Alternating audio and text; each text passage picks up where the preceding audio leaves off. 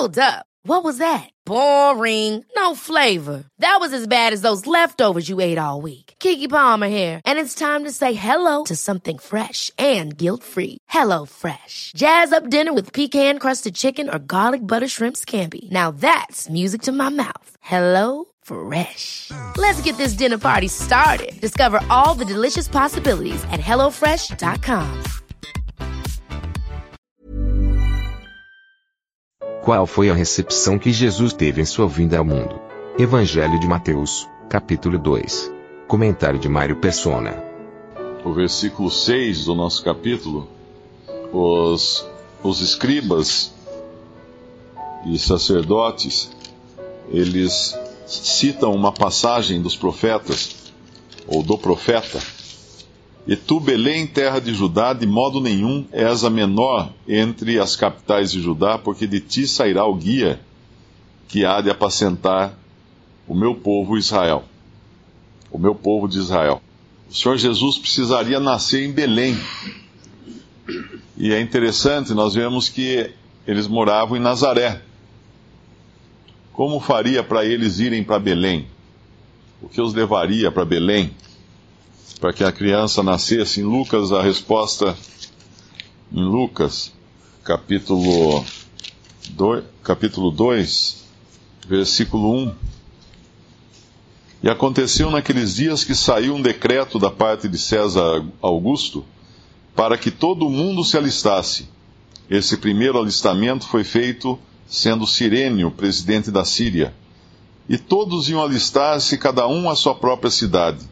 E subiu também José da Galiléia, da cidade de Nazaré, a Judéia, a cidade de Davi, chamada Belém, porque era da casa e família de Davi, a fim de alistar-se com Maria, sua mulher, que estava grávida. E aconteceu que, estando eles ali, se cumpriram os dias em que ela havia de dar à luz. Nós vemos que nada na Bíblia, e nada em especial, em relação ao Senhor Jesus é um acidente ou é um improviso. Uh, o profeta havia dito que ele nasceria em Belém e ele era da linhagem de Davi, da tribo de Judá. Então precisava levá-lo a Belém, levar Maria a Belém. E o que Deus faz? Deus faz com que saia um decreto da parte de César Augusto Uh, mal imaginava esse César Augusto, e Augusto significa o mais elevado que existe, né, o mais alto. Ma mal imaginava ele que ele estava sendo dirigido por outro mais augusto do que o próprio César, que era Deus. Deus movendo as coisas para levar Maria e José para Belém. E esse capítulo 2 agora que nós estamos lendo é interessante porque tem tudo a ver com a direção de Deus uh, para esse casal humilde, que é, José, que é José e Maria. Nós podemos imaginar que Maria devia ter o que, uns 15 anos de idade, ou 16 anos, José talvez um pouquinho mais. Eles eram bem novos, porque um menino judeu, ele era considerado, na adolescência, ele já era considerado homem, e uma menina uh, em Israel, a partir dos 13, 14 anos, quando ela já poderia procriar, ela já era considerada mulher e já era prometida então em casamento a, ao seu marido. Eles eram bem jovens, a, a, gente sabe que a expectativa de vida também naquela época era muito menor que hoje. E estavam ali esses dois jovens e precisava de alguém para guiá-los. Então Deus faz um, um, um César Augusto uh, de, fazer um decreto para levá-los para Belém. E lá em Belém, agora, uh, tem um rei querendo matá-los ou querendo matar a criança, né? Que é o, que é o tema aqui da nossa passagem uh, do capítulo. Uh, o, que, o, que, o que nós vemos então?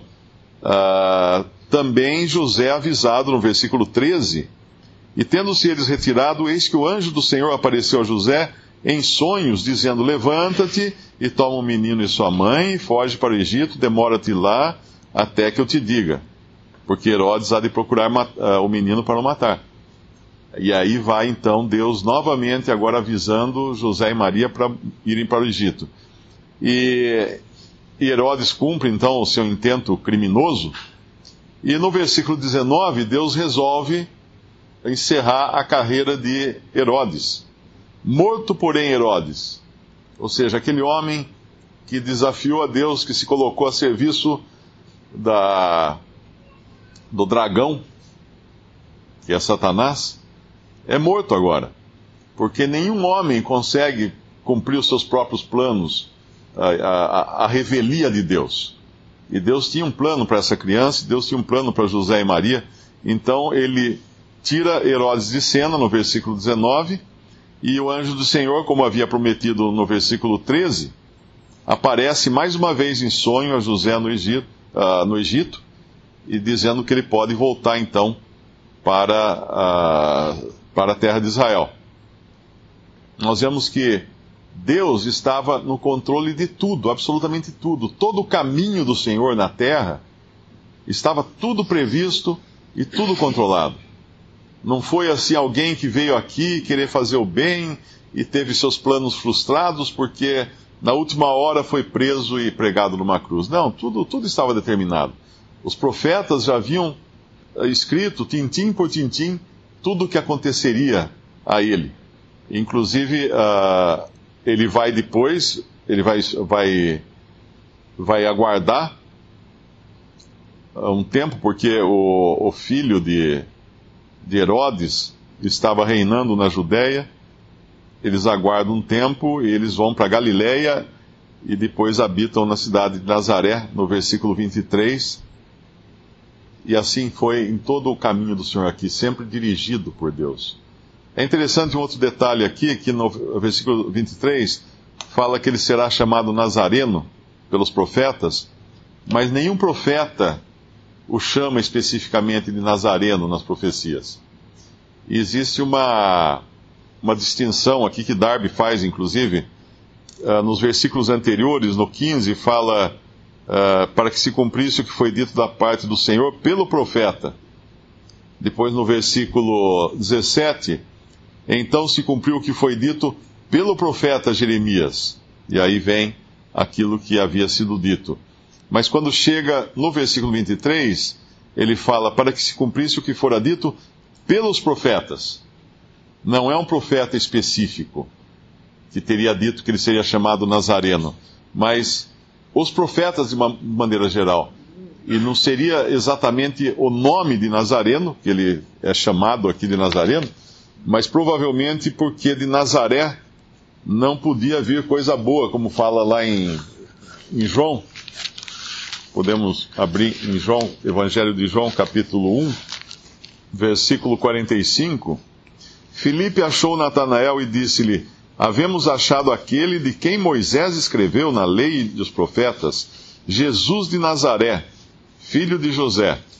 Disse-lhe Natanael: Pode vir alguma coisa boa de Nazaré? porque Nazaré tinha a fama de serem pessoas desprezadas.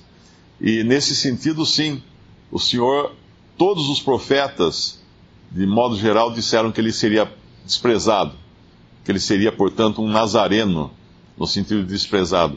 Algumas, algumas traduções antigas erraram aqui, uh, colocando ele como nazireu, ele seria chamado nazireu, mas não é, uh, ele não era nazireu.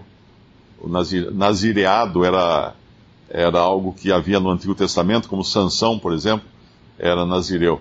Mas o Senhor Jesus não, não era nazireu, mas ele era nazareno porque ele era desprezado. Toda essa direção de Deus, cuidando do seu filho aqui no mundo desde pequenino, nos faz lembrar a passagem em João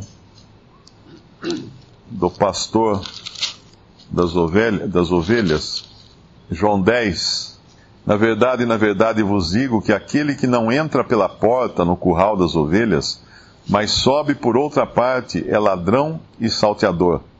Aquele, porém, que entra pela porta é o pastor das ovelhas. A este o porteiro abre. E as ovelhas ouvem a sua voz e chama pelo nome as suas ovelhas e as traz para fora. A este o porteiro abre.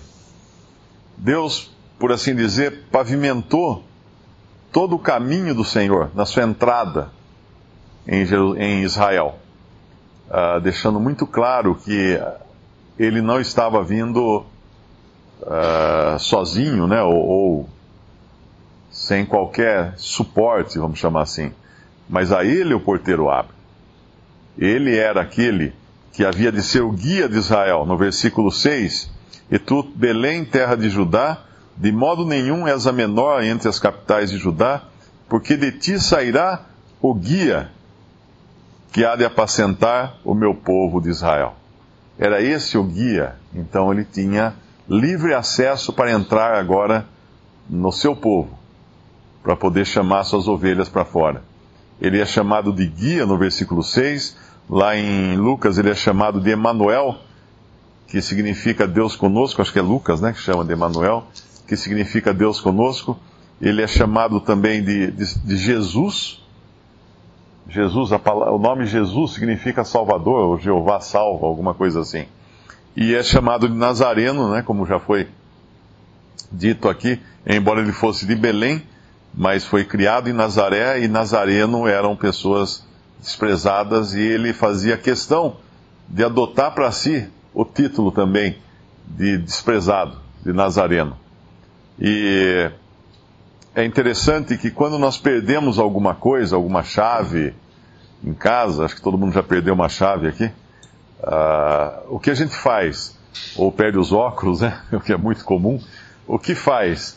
Você sai refazendo o caminho que você fez quando você entrou em casa, ou quando você acordou, você faz, refaz todo o caminho porque em algum ponto daquele caminho você vai encontrar a chave ou vai encontrar os óculos. E essa frase é muito significativa no versículo 15, no final do versículo que fala assim: Do Egito chamei o meu filho. Porque foi do Egito que Deus também chamou o seu povo de Israel. Foi do Egito que Deus tirou o seu povo para constituir então uma nação. E é como se o Senhor fosse até onde começou para pegar o mesmo caminho que eles fizeram. Para que não deixasse nenhuma dúvida de que ele estava se identificando com o seu povo.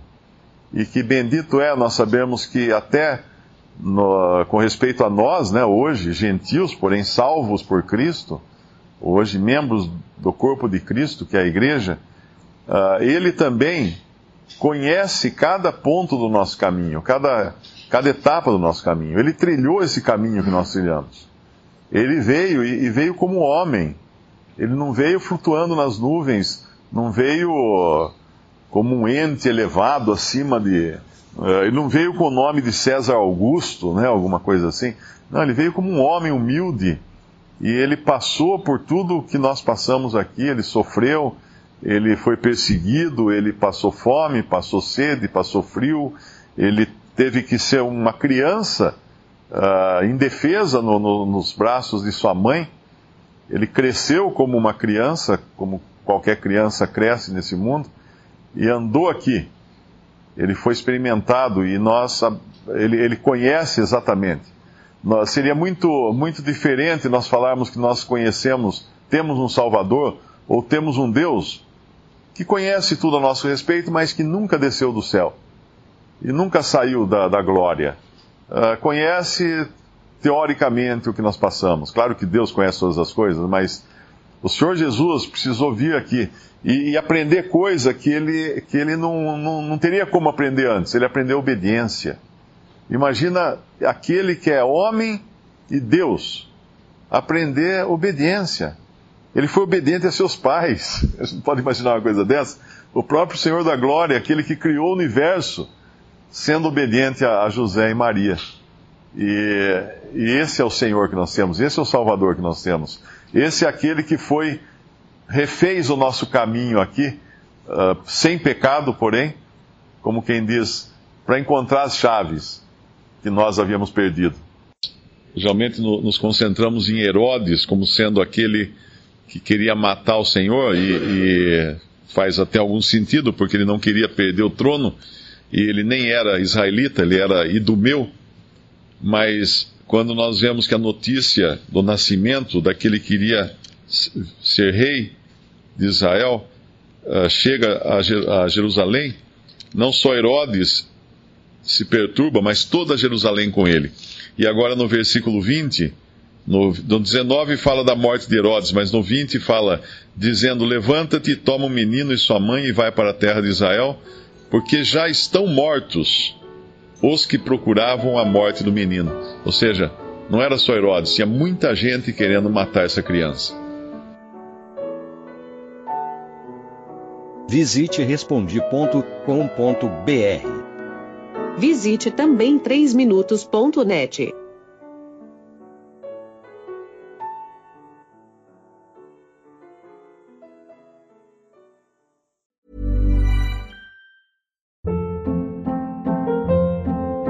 Hold up. What was that? Boring. No flavor. That was as bad as those leftovers you ate all week. Kiki Palmer here, and it's time to say hello to something fresh and guilt-free. Hello Fresh. Jazz up dinner with pecan-crusted chicken or garlic butter shrimp scampi. Now that's music to my mouth. Hello Fresh. Let's get this dinner party started. Discover all the delicious possibilities at hellofresh.com.